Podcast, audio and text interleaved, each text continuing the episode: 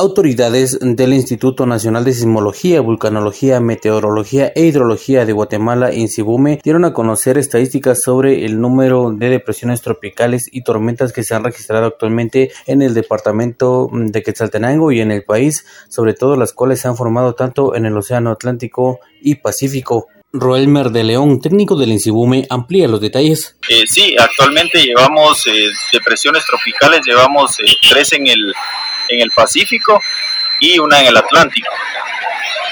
Eh, sistemas de baja presión llevamos a un aproximado de 8, de 8 sistemas de baja presión.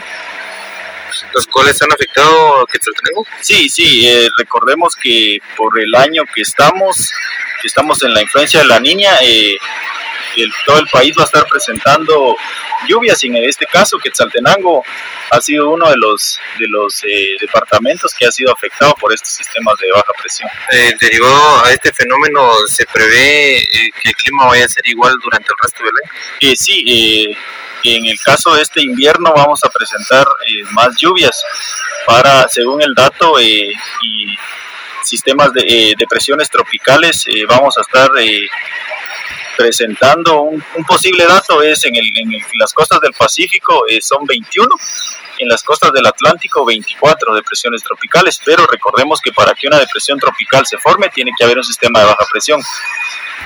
Eh, actualmente, ¿cuáles van a ser eh, los sectores más con más lluvias en el departamento de Quetzaltenango? sería la zona costera, porque por la, por la posición que se encuentra, recordemos que toda la cadena volcánica eh, en algunas ocasiones funciona como, como barrera de nubosidad, entonces eh, la, la, nubosidad descarga en esa zona, ¿verdad? Entonces sería la Boca Costa la más afectada. La noticia siempre antes por sucesos de Stereo 100, Moisés Cotón.